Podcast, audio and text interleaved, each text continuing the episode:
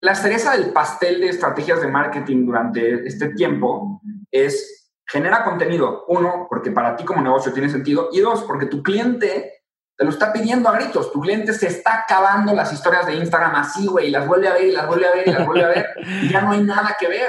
Tu cliente, si le das información de valor, si le das contenido de valor, vas a hacer este vínculo con él que nunca hiciste.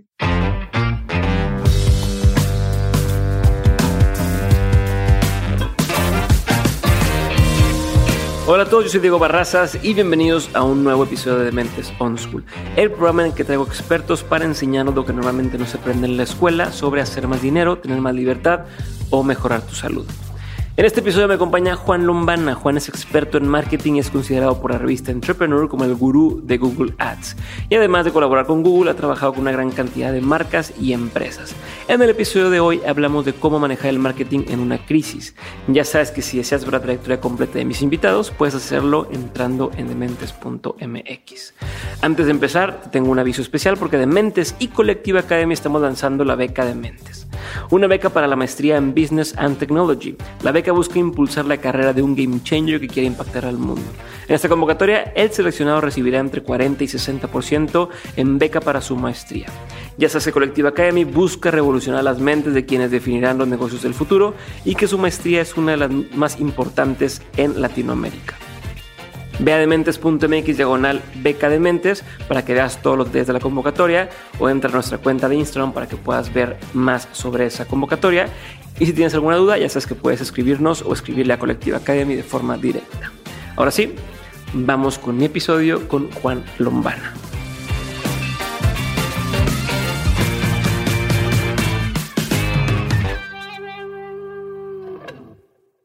Juan, bienvenido a un episodio de Mentes On School. Gracias por tu tiempo, gracias por, por estar conmigo. Hace tiempo te busqué y luego tú me buscaste y luego no, no coincidíamos y hoy es el día en el que por fin pudimos estar aquí.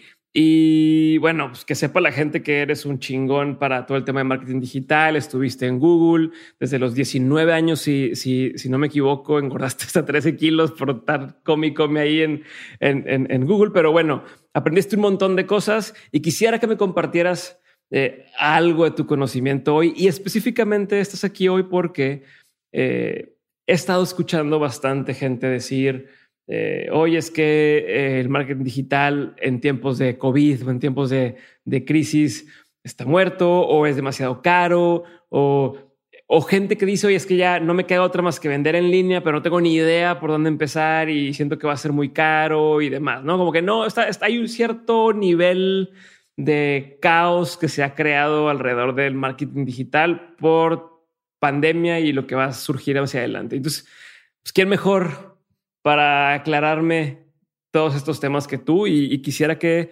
pues, empezáramos por ahí. ¿Qué va a pasar? ¿Cómo ves el, panorama? ¿Pinta bien? ¿Pinta mal? ¿Qué hacemos? Y, me gustaría que tocaras también en algún punto, eh, digo, igual y más adelante, pero ¿qué pueden hacer los negocios? ¿no? Primero dime el panorama y luego dime cosas puntuales que la gente pudiera aterrizar para, aplicarlo a sus negocios y, tema digital. Buenísimo, Diego. Oye, es un paso. Mil gracias por invitarme. Este, digo, porque la gente sepa bien interesante justo cómo salió esto, ¿no? Porque eh, tú, tú me habías escrito, yo no había leído eso, ¿no? Y de repente tuve unas entrevistas con Juan del Cerro justo y me dijo, no, Diego y tal, y dije, ah, voy a oír su podcast y te escuché y me clavé durísimo y a la semana dije, tengo que felicitar a este cuate porque está genial lo que hace. Y entonces me meto a tu perfil para, para, para seguirte en Instagram y digo, ah, no manches, ya me sigue, qué chistoso. Y me meto a mensajes y digo, no. digo, no es posible, ya me había escrito y yo no lo había contestado. Entonces, bueno, de ahí salió todo, pero estoy bien contento. siempre pasa, siempre pasa. Sí, sí, pero bueno, ya se dio, ahí está, va a estar bueno, va a estar sabrosa, carnosa la plática. Venga. Y es que un poco arrancándome sobre el tema de marketing durante una crisis bien interesante. Bueno, a mí me parece bien divertido, Diego, porque cambian las cosas, ¿no? O sea, todo lo que estaba haciendo la gente antes ya no está funcionando o no funciona exactamente de la mismita manera y pues ahora tienen que hacer totalmente otras cosas. Y te voy a decir, o sea, yo la verdad soy súper neto en las estrategias que doy y no quiero ser ese cuate que te dice las crisis y las empresas nacen en crisis y arriesga todo tu dinero. Pues porque de por sí la gente le está yendo del nabo, ¿no? O sea, a ver, sí, entiendo que hay espacios que se abren en las crisis y entiendo esa parte sexy, ¿no? Romántica, güey, de una crisis. Pero también hay que ser sinceros y hay que entender que la gente no tiene chamba, le está yendo mal, lo corrieron, no está vendiendo nada y tal vez, o sea, tal vez si es el momento de arriesgarse, pero tal vez hay riesgos que no puede tomar la gente. Entonces, para mí, como que la, clave, lo, primero que tienen que entender las personas a nivel marketing durante una crisis, ahorita es, como un poquito de, como dices, ¿no? Como la vista general de qué está pasando, es la supervivencia. O sea, hay empresas que por supuesto ahorita es donde tienen que meter el acelerador y por supuesto ahorita es donde tienen que gastarse todo y Amazon contratando a 300 mil personas. Por ejemplo, yo en mi negocio evidentemente estamos creciendo, pero en la mayoría de los negocios no, esa es la realidad, si no, no existiría una crisis. Entonces, lo primero que tienen que pensar, sobre todo los emprendedores, sobre todo los, los emprendimientos o las pymes, es en entender este tema de supervivencia y de pasar la crisis, pase lo que pase, pasarla. Para, porque los que la pasen y los que sobrevivan a este tema son los que van a ver los frutos de después, ¿no? Sí, aquí yo, desde el principio de, todo este relajo, jugaba con estos números muchísimo, se los platicaba mucho los emprendedores, que son el, burn rate, el porcentaje de quemado, bueno, no sé cómo en español se da la traducción exacta, y, el, y el runway, ¿no? Que el burn rate es, estos antes de la crisis, los dos números que tenías que tener en tu cabeza en realidad eran los bonitos, la utilidad, las ventas, clientes nuevos. Pero durante la crisis lo que tienes que tener diario en la cabeza es, uno, cuánto dinero te estás gastando al mes, ¿no? ¿Cuánto dinero está perdiendo tu empresa al mes, que es el burn rate? Y luego el runway, que el runway es, pues, ¿para cuánto te alcanza? ¿Para cuántos meses más de vida te alcanza? Porque como emprendedor lo que tienes que hacer, evidentemente, si ya pasaste esa, ese checkpoint, pues sí es crecer. Pero si no, lo primero que tienes que hacer es tratar de aferrarte lo más a sobrevivir. Y sí, como si fuera un tanque de oxígeno, ¿no? Y qué tan, o sea, qué tan rápido me lo estoy acabando y cuántos días me dura ese tanque de oxígeno. Entonces, pues tratar de respirar menos para consumir menos oxígeno. ¿Ok? Literalmente eso. O sea, hacer lo que puedas hacer para que tu runway crezca y que te alcance para más meses y que el emprendimiento no se muera. Ok. Y eso es la prioridad del emprendedor O sea, crear un emprendimiento es un relajo tan grande que en realidad que muera por crisis, no por factores reales del mercado, pues es tristísimo. Entonces yo sí creo que los emprendedores lo que tienen que hacer es esto, como hacer las estrategias que ahorita platicaremos para de entrada aumentar ese runway, no morir y luego disfrutar a los que sobrevivan, que eso es lo que ha pasado, los que sobrevivan van a disfrutar de un mercado pues, mucho más azul, ¿no? Mucho menos competido, solo con los, con los que sí sobrevivieron, con los que fueron más inteligentes. Ahora sí, es un poco como la evolución de Darwin, ¿no? O sea, está bien cañón eso. Van a sobrevivir las empresas que se pongan más inteligentes ahorita. Y, y entonces a nivel marketing digital, pues justo cambia el panorama heavy porque pues los, los números están, están muy románticos en realidad. O sea, dicen que 10 años fue lo que se aumentó en, la penetración, por ejemplo, en la penetración de e-commerce de Estados Unidos, se aumentó esa, esos, lo que se aumentó en los 10 años anteriores, se aumentó en estos dos meses. Según Forbes, el 70%, o sea, el, tráfico de Internet aumentó en un 70%. Eh, sin embargo, esto es lo más chistoso, ¿no? O sea, aunque la gente está todo el día en Internet ahora, el 70% de las marcas bajaron su inversión en marketing digital. ¿No? Entonces, esto se pone bien, bien curioso. ¿Por qué? Porque en, en, la publicidad digital, en Google y en Facebook, la manera en la que básicamente funcionan esos, esos sistemas, esas herramientas, es mediante subastas. Entonces, la subasta se complica cañón, es un tema que podemos hablar tres horas de la subasta, pero pues imaginémonos que es una subasta normal, ¿no? Llego yo y, hola, ¿qué tal? Bienvenidos a la Juanitos Foundation, vamos a subastar aquí la barba de Diego, ¿no? A ver quién da más, puta, yo doy uno, ya, ya, vendido al señor loco de hasta adelante, ¿no? O sea, en una subasta hay algo que se subasta, hay gente ofertando, y el precio de lo que se subasta no realmente depende de nada más que de la gente que oferta. Okay. ¿No? O sea, si la gente se vuelve loca y hay un güey que te ama, dice, no, yo doy 10 millones por la barba de Diego, ¿no? Y si te pongo a ti y subasto tu barba con señores de 85 años que no te conocen, tal vez la barba sale subastada a 15 pesos, ¿no? Entonces, exactamente así funcionan los anuncios en, en Facebook y en Google. Básicamente, Google dice, yo tengo ciertos espacios para colocar anuncios, Facebook dice, yo tengo ciertos espacios para colocar anuncios, y voy a abro una subasta para que los anunciantes digan, me digan a mí cuánto están dispuestos a pagar por aparecerle a esa persona. una persona entra a Google y pone, mm, quiero comer pizza, y Google dice, perfecto, ya le entregué todos los resultados no pagados, pero tengo cuatro espacios hasta arriba para anuncios. Y dice, a ver, ¿quiénes quieren estar? Entonces, todas las pizzerías, yo doy uno, yo doy dos, de una manera muy simplificada. Sí, automática, lo hace, bueno, con un algoritmo, pero eso hace, hace cuenta. Eso hace. Básicamente, está muy simplificado el tema, pero así es. Y entonces, ahí te va lo chistoso.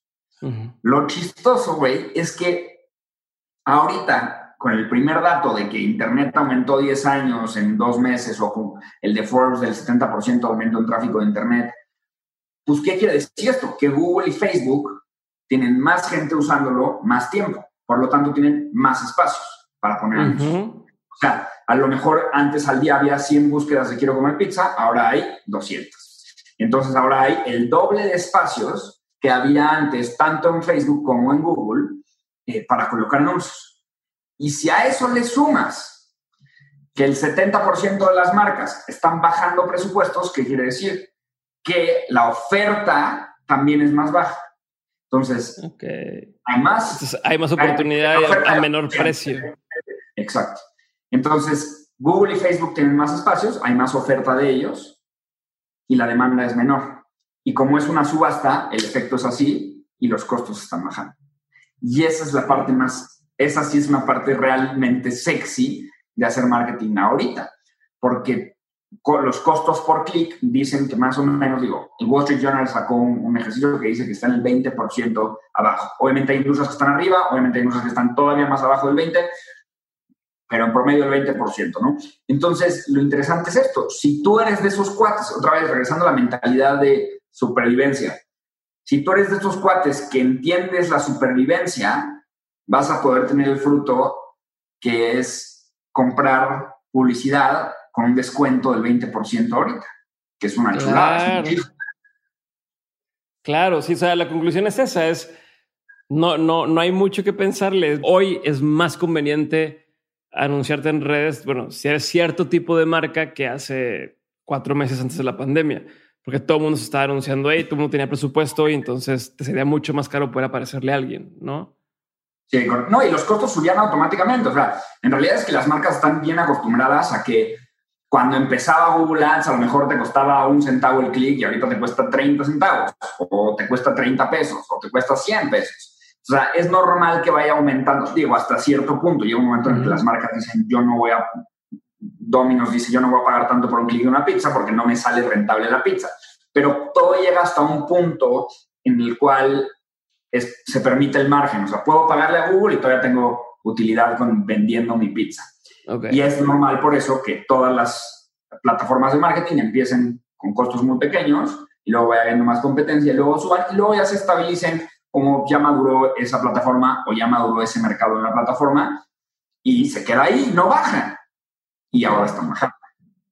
Ok, y a eso le podemos sumar el tema de que cada vez es más la gente que aparte ya metió su tarjeta de crédito para comprar en línea, ¿no? Porque antes pues estaba toda esta gente que se lo evitaba y a lo mejor el súper no lo compro en línea porque pues no vaya a ser y ahorita la pandemia los obligó a aprender a comprar en línea entonces no solamente hay más usuarios, sino hay más usuarios con capacidad de compra en, navegando, por lo que aumenta también en ese sentido. Eh, o sea, es un beneficio adicional de hay más gente que quiere gastar y quiere comprar sin salir de su casa. Hay más posibilidades de vender.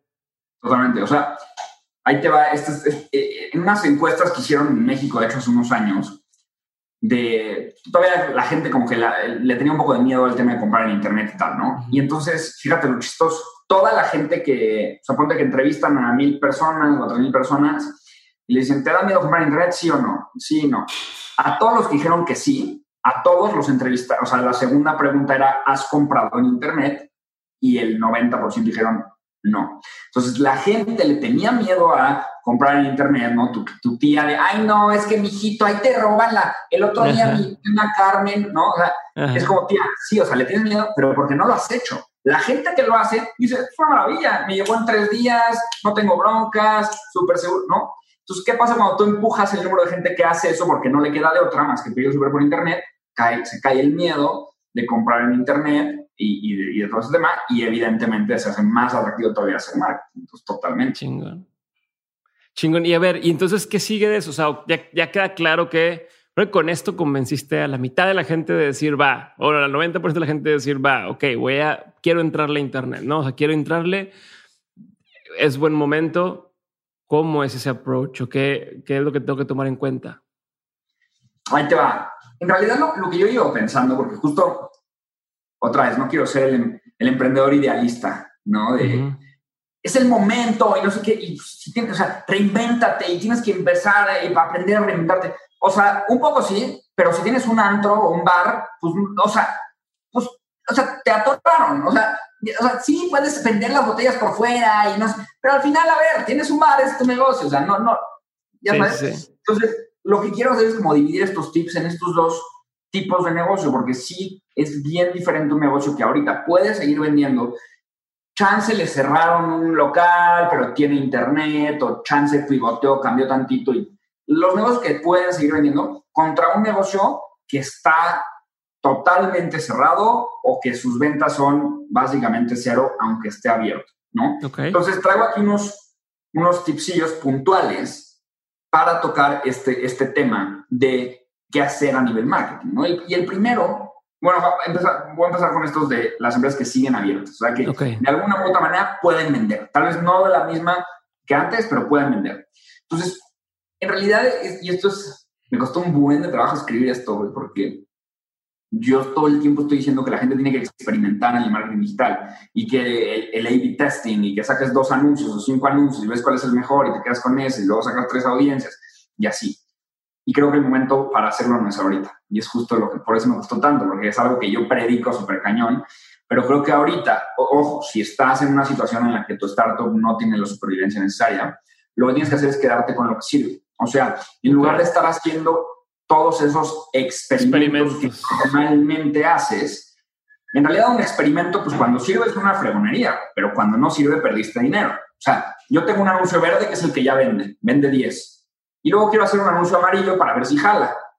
Entonces agarro y lanzo el amarillo, divido el tráfico 50% y 50%, la, la inversión, y si el amarillo jala, pues digo, qué chulada, qué buen experimento. Pero si el amarillo no jala, se chupó la mitad de mi presupuesto. Ok. Y si yo tengo un problema de, de, de burn rate o de, o, de pues ya no estuvo tan chistoso. Cuando la empresa es fl- florece, pues sí está bien, te puedes dar el lujo, yo creo que vale la pena gastar en experimentos que evidentemente te cuestan tiempo o dinero, pero aprendes que no le gusta el amarillo a tu gente. Y ahorita justo creo que al revés, creo que tienes que basarte en todo tu histórico de datos que llevas creando durante años y desechar todo lo que no sirva y no experimentar hasta que resuelvas tu problema de runway. Quedarte con los anuncios que ya sabes que son un éxito, con los títulos, textos, contenidos, audiencias, campañas, productos que ya sabes que son un éxito. Vuelvo a lo mismo. Si tú, res- si tú resuelves el problema de runway y dices, Juan, me quedan tres años de runway, digo, ahora sí, pon y experimenta. Ahora sí ya no tienes bronca, no te vas a morir y entonces ya trata de escalar y experimentar y toda esa parte del pequeño cerdo capitalista que nos encanta, ¿no? Ok. Entonces, ese es el primer tip, ¿no? O sea, quédate con lo que sirve, con lo que tienes datos de que te está funcionando. Tal vez es el momento de apagar ese producto que no ha jalado, tal vez es el momento de apagar esa campaña que te está gustando, es el momento de tratar de exprimir ese limón lo más que pueda.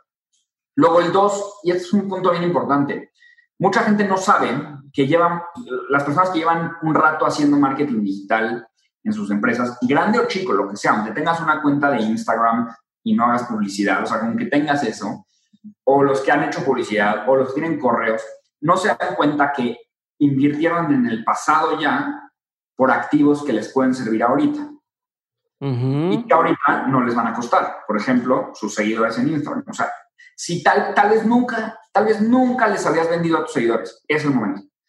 es el momento de agarrar a todos los seguidores que te ha costado tiempo o dinero generar, es el momento de sacarles utilidad para, sin generar un costo extra. Dos, correos electrónicos. ¿Cuántas empresas, bueno, conozco que tienen una lista de correos que ahí los tienen de que se registra el cuate cuando compra y no tienen una manera de volverlos a tocar, alcanzar, a mandarles un newsletter, a mandarles, ¿no? Es el momento de sacar esa lista. O sea, es el momento de usar estas canicas. Y por último, las cookies. Cada vez que tú entras a una página web, pues, te dejan una cookie y luego la gente usualmente hace estas campañas de remarketing, que es entras a ver viajes a Cancún, güey, te sales y todo internet es viajes a Cancún. ¿no? Es Cancún, básicamente, ¿no?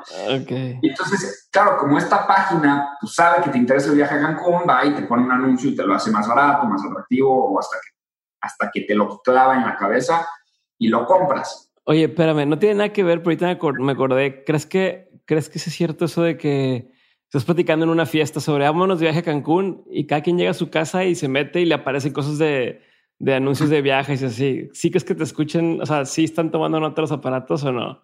Cero, no, güey. Tengo, yo tengo un artículo, es una de las cosas que más me Tengo un artículo literalmente que habla de eso en mi blog, que se llama Facebook te está escuchando. y, y, no, lo que pasa es que, es muy buena pregunta, lo que pasa es que son, no, no es que te escuchen, es que te conocen más que nadie en el mundo. O sea, Facebook tiene como 50 mil data points de cada persona, ¿no? O sea, imagínate, güey, que yo te conto, tía, a ver, dime 50 mil cosas tuyas. No, pues está no mames. O sea, me llegas a cuatro. ¿no? O sea, me gusta la pizza, me gusta el fútbol, ya dije que me gusta la pizza, ¿verdad? Híjole. O sea, tú vas a en 50 mil cosas tuyas. Entonces, el ejemplo que yo pongo es el ejemplo de te levantas al día siguiente, o sea, te vas de fiesta, te levantas al día siguiente y le marcas a tu cuate, no manches, tú buenísimo, güey, qué gran fiesta, no sé qué, estoy crudísimo, me urge un clamato. Y te metes, cuelgas, te metes a Facebook, clamato, y dices, ¿cómo me escucharon? Y te digo, no, güey, no te escucharon. Facebook el día anterior tiene tu localización y sabe que fuiste con tus cinco mejores amigos que tienen su localización y los tienes de amigos en común porque tienes la mayor cantidad de fotos con ellos al mismo lugar que era una casa de tu amigo a precopiar. Ahí vio que en Facebook tuviste un video de cómo hacer un martini.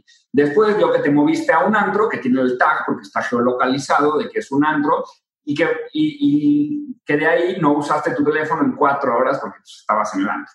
Y luego, güey, que viste tu teléfono a las 3 de la mañana o 4 de la mañana antes de irte a dormir y la siguiente vez que lo viste fue a las 3 de la tarde, primera vez que te levantas, sabe que estás crudo, ahí está tu clamante. No te escuchó. Ok, ¿no? ok, ok. Obviamente suena creepy y yo no meto las manos a fuego por nadie, pero Mark Zuckerberg cuando lo citaron en el Senado le preguntaron explícitamente eso y él ante oath, ¿no? Ante juramento, dijo no. Y yo creo que no, ni siquiera tiene tanto sentido, porque sí quebrarían una empresa de billones de dólares si sale como algo, de, algo así a la luz. Y creo que teniendo tantos datos no necesitan escucharte, o sea, como que ya saben. Entonces es por eso. Pero sí es un poco creepy, es un poco creepy. Aunque te interrumpí, íbamos en los cookies. Ajá. Sí. El punto, güey, es, es que, no, pero fue muy buena interrupción porque sí es un tema interesante, a la gente le gusta. Los cookies es eso, o sea, al final tú tienes una campaña, la mayoría de la gente que hace marketing digital tiene una campaña que le llega a personas que fueron a su sitio web, pero no compraron. ¿Ok? okay. Es gente que ya tiene una cookie instalada y no compra. Estas, estas campañas son muy buenas porque son campañas muy pequeñas, ¿no? ¿verdad? ¿Cuánta gente puede tener tu cookie versus el Internet? ¿no? Son campañas chiquitas, pero muy, muy rentables porque aunque sean 100 personas, ponte que de las 100, pues ya fueron a tu sitio, entonces son bien relevantes para tu producto y es probable que vendas el 50% de esas 100. En cambio, en Internet, pues, si lo enseñas a mil personas y vendes el 0.1%. Entonces, lo que yo digo es, estos negocios pueden seguir teniendo prendidas sus campañas de remarketing y aprovechen sus cookies y ya no prender las campañas a gente nueva, a tráfico nuevo, porque aunque pueden ser rentables, tienen un costo ¿no? O sea, el retorno de inversión es mucho menor que la de remarketing y si estás otra vez luchando contra la rentabilidad, pues es el tip.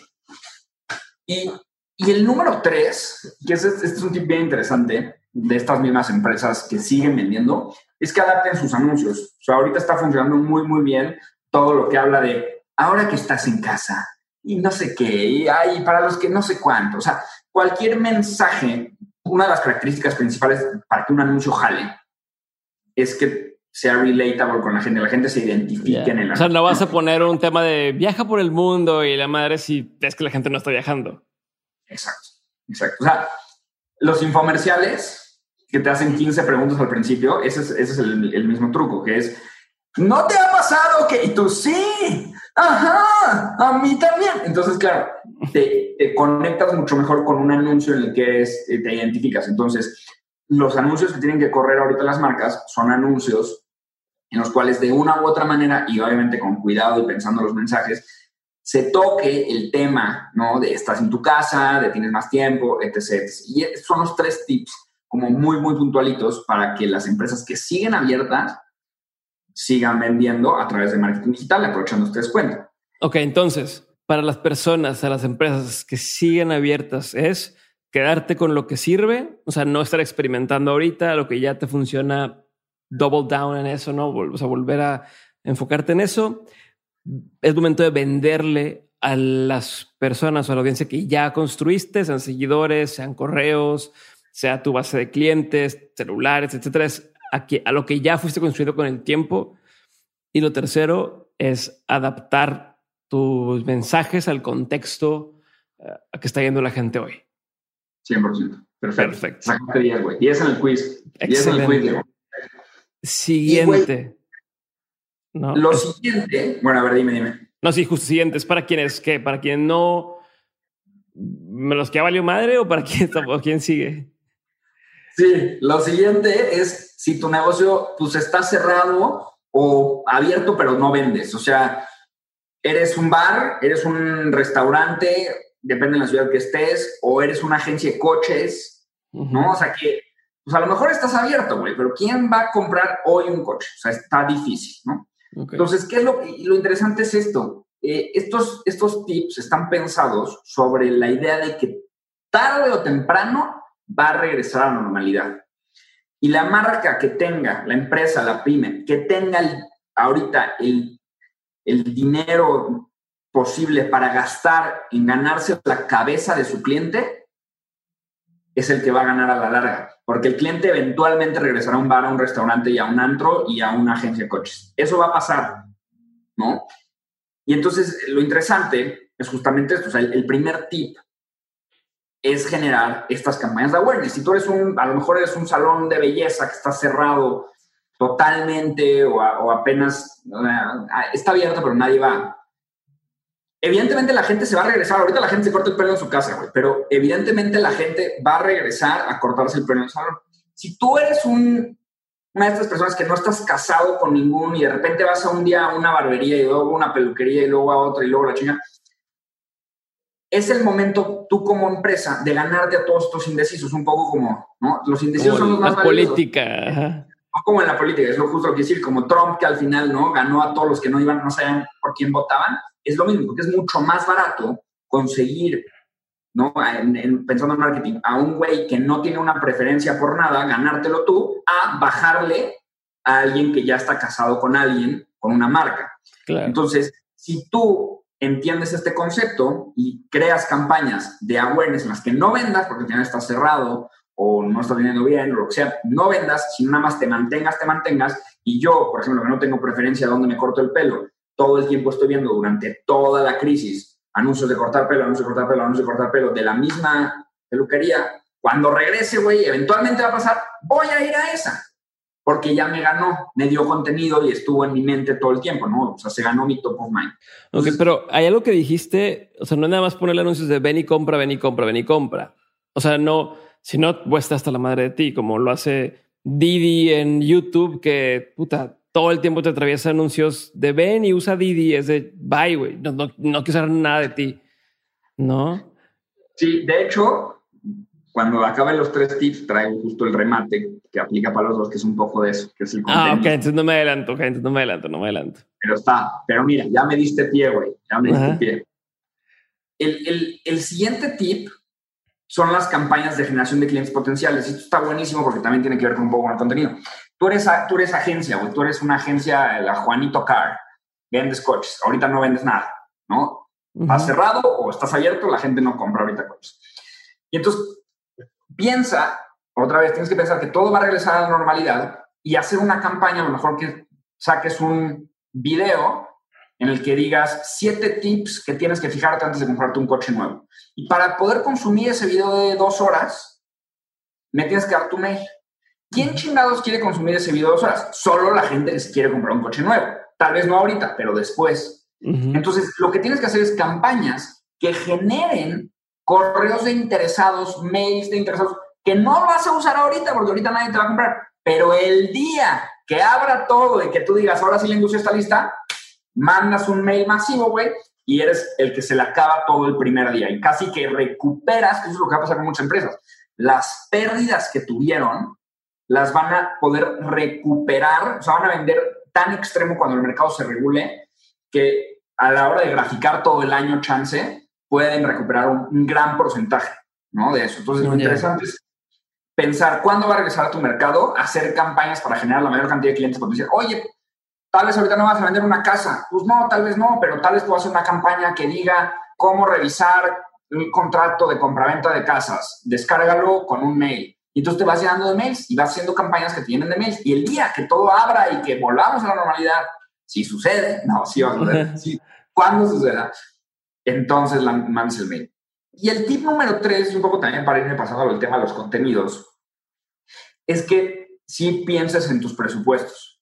O sea, tu presupuesto ahora está directamente atado a lo que te queda de vida en tu empresa, sobre todo si eres una empresa de las que está cerrada. Entonces, sí vas a tener que hacer más con menos, vas a tener que trabajar muchísimo más para generar menos y vas a tener que invertir menos en pauta, probablemente para salvar tu runway, que es lo más importante. O sea, otra vez, no quiero ser el güey que te dice, no, invierte todo. En este momento, lo más importante es salvar tu empresa.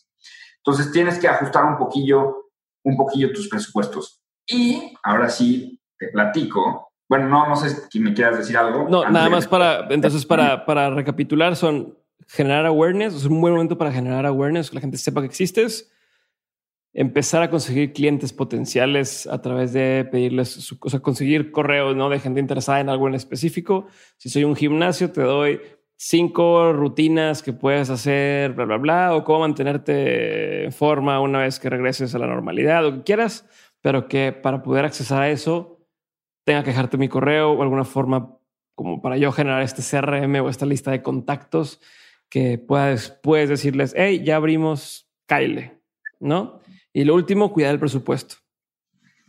Es correcto. Perfecto. Doble 10. Doble 10, güey. estás haciendo trampa porque lo estás apuntando. Sí, obviamente, pero. a la siguiente va a ser la ciega, güey. Y sabes qué? El, el, otro tema que quería justo tocar como cierre, y esto aplica para todos los tipos de negocios, y es algo que tú llevas haciendo durante años y que cada vez tiene un impacto mucho más grande, es el tema del contenido. Fíjense lo interesante. ¿Qué es lo que tiene ahorita tu cliente y qué es lo que no? De entrada. Lo que tiene ahorita tu cliente, cualquier cliente, es tiene un chingo de tiempo, eso sí, porque está en su casa o trabaja la mitad porque vende la mitad y entonces tiene más tiempo. Y lo que no tiene tu cliente es dinero. No tiene porque o lo despidieron o está vendiendo menos o lo que sea. Entonces tu cliente tiene más tiempo, menos dinero. Tú como empresa, como pyme, como emprendedor, ¿qué tienes?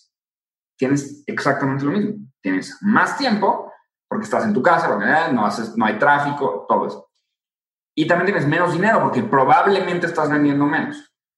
Entonces, ¿qué estrategia? No, si tan solo hubiera una estrategia para poder hacer marketing usando tiempo en vez de dinero y que tu cliente, en lugar de darte su dinero, también te dé su tiempo, ¿no? O sea, eso es o sea, si no los he convencido a la gente de hacer contenido, este es el argumento más cañón de la historia de la humanidad de hacer contenido.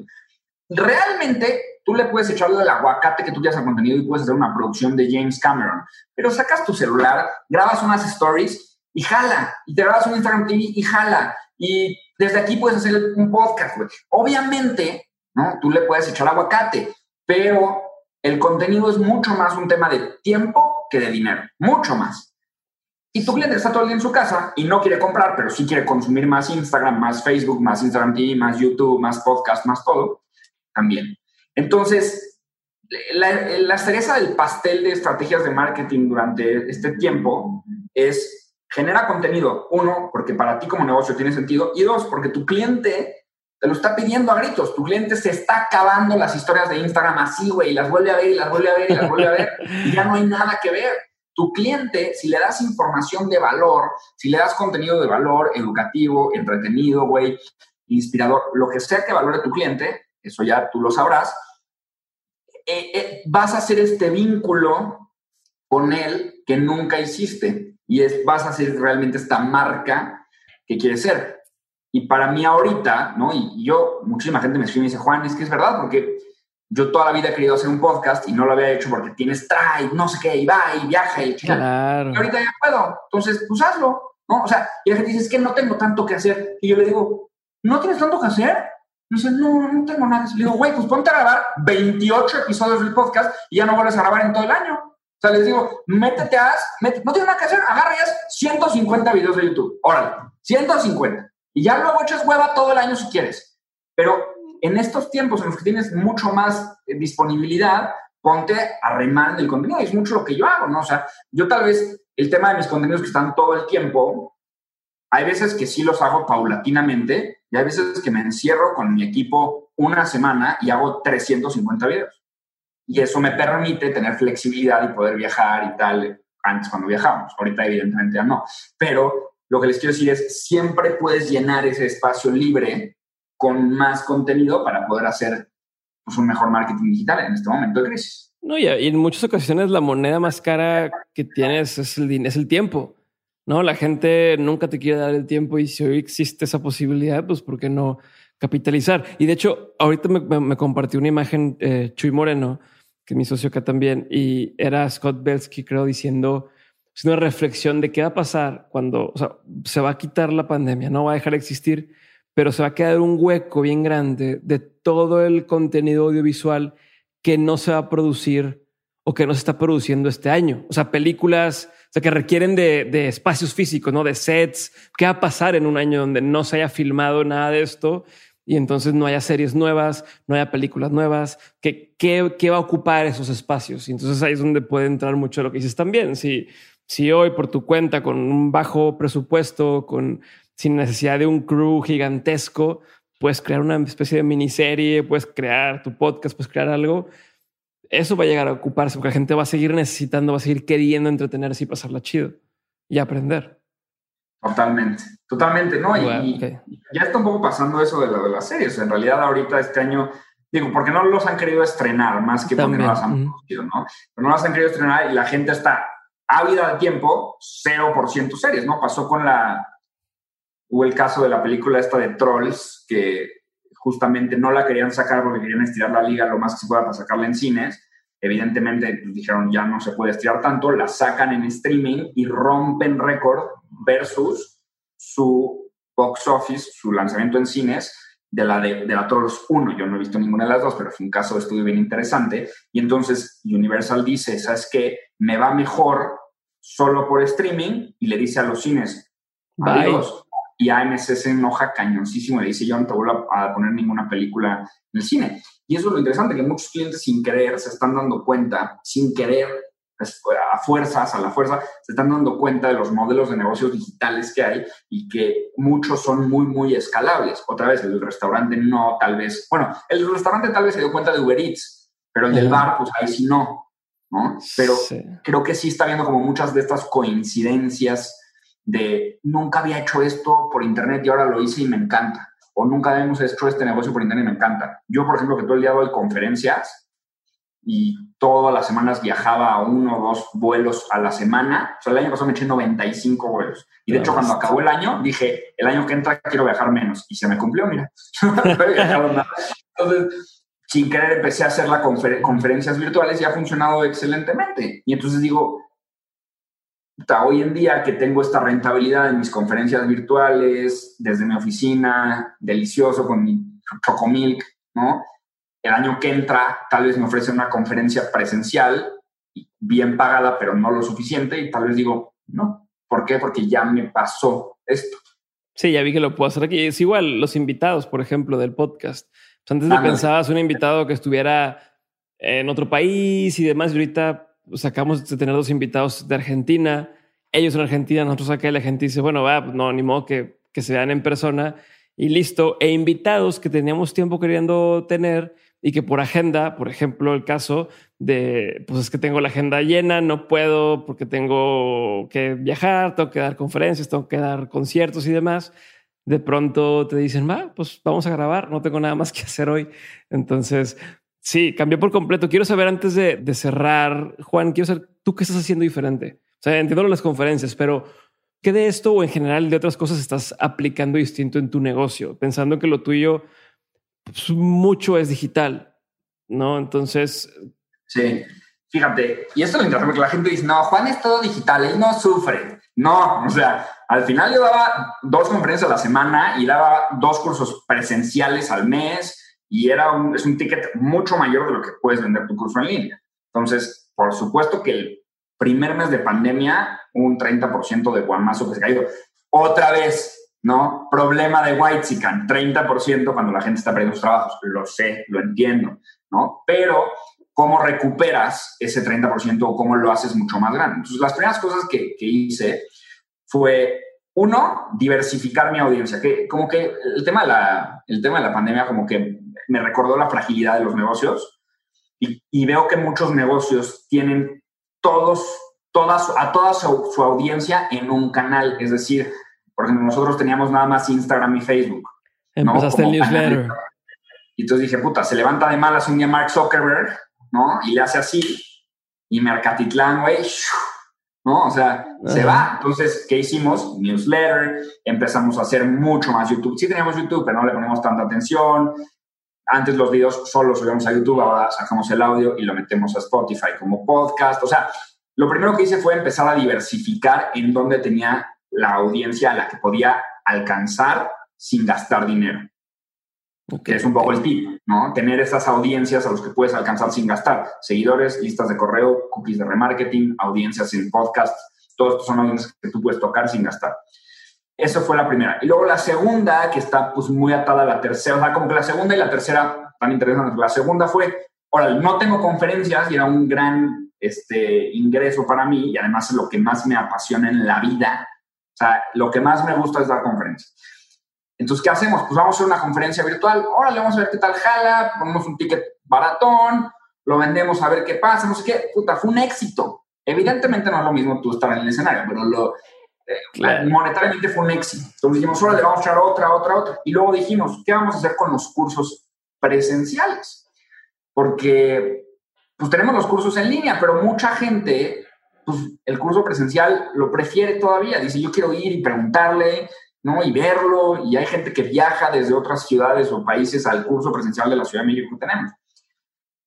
Entonces dije, pues mira, me voy a lanzar un curso, o sea, si ya funcionan muy bien las, las conferencias virtuales, ¿por qué no hacemos un curso virtual, pero en vivo?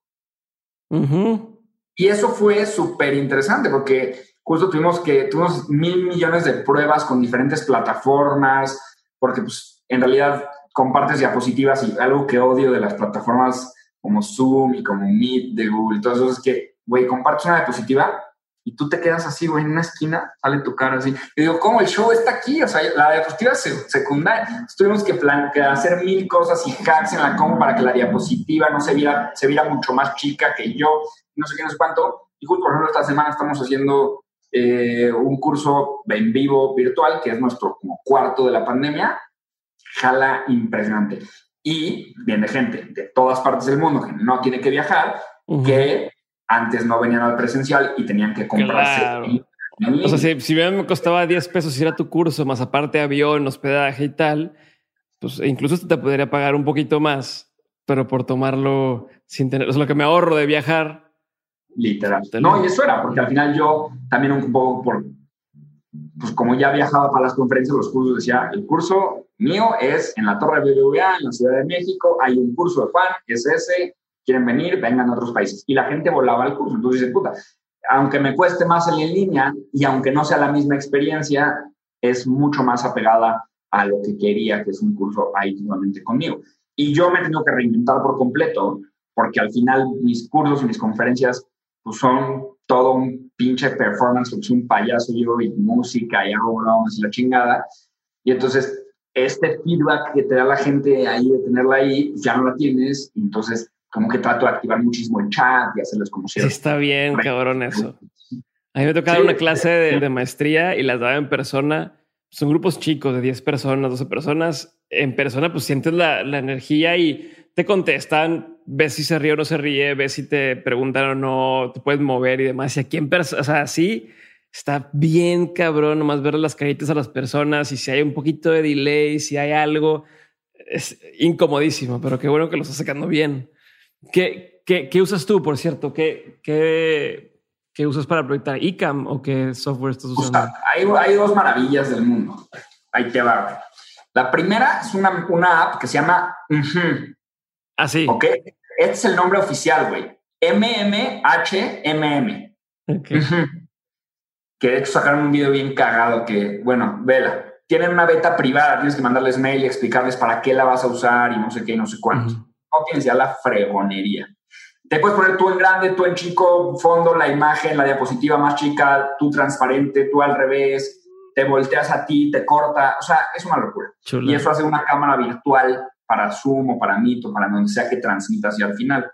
Esa es una. Y luego la otra, y justo ahorita que dijiste lo del delay, el delay es vital. O sea, a mí me dan 15 segundos de delay y ya no puedo dar el curso porque me echo una broma y quiero el jajaja en el chat instantáneo, güey. yo, por ejemplo, les pongo preguntas y me responden la 1, la 2, la 3 y así, y quiero esa respuesta instantánea.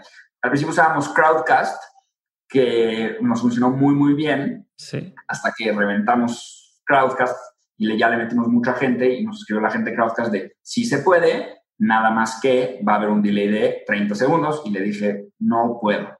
Y ya me moví a Livestorm, que Livestorm es una versión un poco más complicada de Crowdcast, en la cual sí hay cero delay y estoy muy contento con esa, espero no reventarla.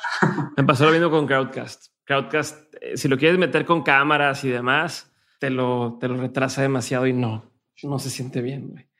Chingón. A ver, vamos a hacer. Ya me, me fui por, por, por, cosas que me interesan a mí, pero sé que quien escucha eh, esto. Estamos chismeando, igual. No, pero hay mucha gente que escucha esto y que también está en el mismo canal que tú y yo, y entonces les va a servir bastante. Yo uso iCam Live, me gusta mucho eh, para hacer los streamings y demás, pero a lo que veníamos, vamos a recapitular rapidísimo y es conclusión número uno: es que es un muy buen momento para meterle lana si la tienes y si te estás con la capacidad a marketing digital está, se, pronostica que está 20% más barato en algunos casos, a veces más, a veces un poco menos, pero de que vas a sacarle más provecho, es muy probable que saques más provecho en este momento que estamos viviendo ahora. Y entonces nos llevamos al punto número dos, que es si estás vendiendo, los puntos serían quedarte con lo que ya sirve, o sea, dejar ese experimentos y querer averiguar lo que ya sirve, vamos a empujar eso, venderle a quien ya tienes cautivo su correo, seguidores, su celular, lo que tengas de esa persona, eh, cookies y demás. Y por último, adaptar tus anuncios, tu contenido y demás al contexto que estamos viviendo para que no, pues no venga, que no, no venga el caso de, que tú quieres viajar, entonces compra mi tarjeta American Express es de, güey, no estamos viajando. Mejor háblame de de compra una tele chingona para ver Netflix ahorita en pandemia con mi tarjeta American Express. Eh, y entonces, segundo, o sea, eso es para quien, quien ya, ya está vendiendo y para quien no está vendiendo, tiene cerrado el negocio y demás. Número uno, enfócate en generar awareness. Número dos, empieza a enamorar o a captar clientes potenciales a través de pedirles, te regalo algo, pero dame tu correo a cambio y controlar el presupuesto. Eso básicamente es, voy convenciendo un poquito a la gente que para cuando ya puedan comprar o ya puedan venir, le caigan conmigo, ¿no? Y mientras enfocarme en, sobrevivir y en aguantar. Eso fue. Eso fue y, gran contenido. Eso fue. Ah, la última, cierto, contenido. Contenido es un buen momento, la gente tiene tiempo y no tiene dinero y hacer contenido por lo general te toma más tiempo que dinero. Entonces es un match perfecto dedicarle tiempo y pedirle tiempo a la gente. ¿Mamalón? Chingón.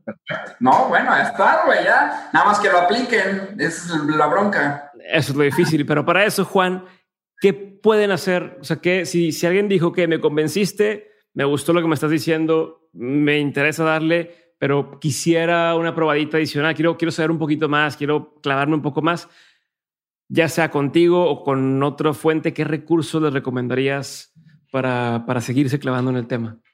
No, bueno, muy buena pregunta. Evidentemente, con una diagonal matona, pues yo la meto a la red, ¿no? O sea, tú dices, ya sea contigo o con alguien más, Diego, yo soy marketer, güey. O sea, a mí me haces esta pregunta y yo les vendo algo. O sea, quedaría terrible si ahorita les digo, no, no, ahí en internet hay libros. No, no. a ver, métanse a mercatitlán.com, ahí vendo cursos en línea que te enseñan a usar estas herramientas a fondo. Facebook Ads, Google Ads, Google Analytics, generación de contenido. Y ojo, si no quieren entrar a un curso ahorita, que de hecho los cursos en línea están reventando, que todo el mundo quiere, evidentemente, léanse los artículos que tengo en mi blog, escuchen el podcast, síganme en YouTube. Hay contenido gratis todo el tiempo. Entonces, les digo a la gente, o sea, está cañón los que hacemos contenido, güey, la cantidad de tiempo y dinero que le dedicas, y luego la gente no lo aprovecha y está siguiendo a está siguiendo a Kim Kardashian, güey, en Instagram y luego dicen, es que Juan no nos decía, ¿cómo? Estoy ahí rajándome los cinco años de contenido diario gratis. Ve y úsalo todo, ¿no? Y si te interesa y te picas más, métete a uno de mis cursos, ya sea en línea o en vivo, porque ya no hay presenciales. Chingón, sí, de hecho, de hecho, yo por lo como lo veo es estos cursos en línea es, es el atajo, ¿no? De, a ver, no quiero dedicarle todo el tiempo que me requiere ver lo que ha compartido en YouTube, lo que ha hecho, lo que tal, investigar por mi cuenta es te pago por un atajo y me digas de forma conveniente cómo le hago, ¿no? Pásame el, 1, 2, 3 para hacerlo. Pero también está, si no quieres gastar, si no quieres invertir en ti en ese sentido, pues es, me chuto todo lo que encuentre de este compa en Internet, me meto a Mercatitlán, veo sus videos de YouTube y de repente haces sesiones de streaming o haces un, un Instagram Live y demás. Y tengo una pregunta punzante que me está ahí se la sueltas y eh, hay más posibilidad de que te la pueda contestar y con eso desbloqueaste un nivelito. Güey, yo contesto todos los mensajes que me llegan en Instagram. menos el mío. Menos el tuyo, no, que sí te lo contestaron, porque ah, mi equipo evidentemente me echa la mano con mis redes. El tuyo sí lo contestaron, pero sí, mil gracias, chido, buenísimo, gracias por la invitación. O sea, como que no, no hubo contexto. Pero lo que te quiero decir con eso que dijiste. Sí, es cierto, sí es cierto. Sí me contesté, ya me acordé, ya me acordé. Sí me contesté. Yo siempre he respuesta.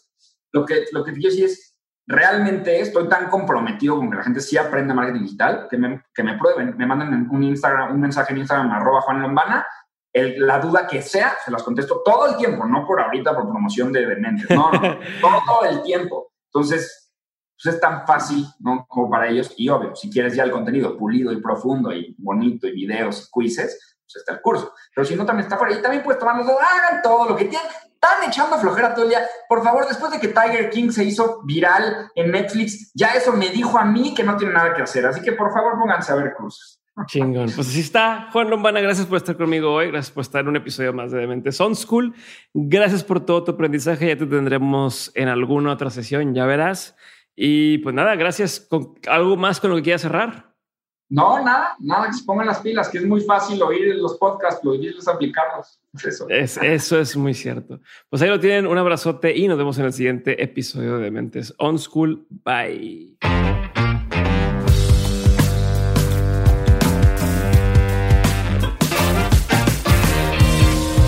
Aquí termina mi episodio con Juan Lombana, espero que lo hayas disfrutado y recuerda compartirlo con quien necesite escucharlo. También recuerda que todas las referencias que mencionamos en el episodio las encuentras en dementes.mx. Recuerda seguir el podcast y suscribirte a nuestro canal en YouTube, ya que el contenido que estaremos publicando va a estar exclusivamente en YouTube a partir de octubre. Y si quieres estar más en contacto conmigo, ve a dementes.mx diagonal comunidad para que tengas acceso al contenido exclusivo. Esto es todo por hoy. Nos vemos el siguiente jueves en un nuevo episodio de On School, los últimos antes de cambiar por completo. Bye.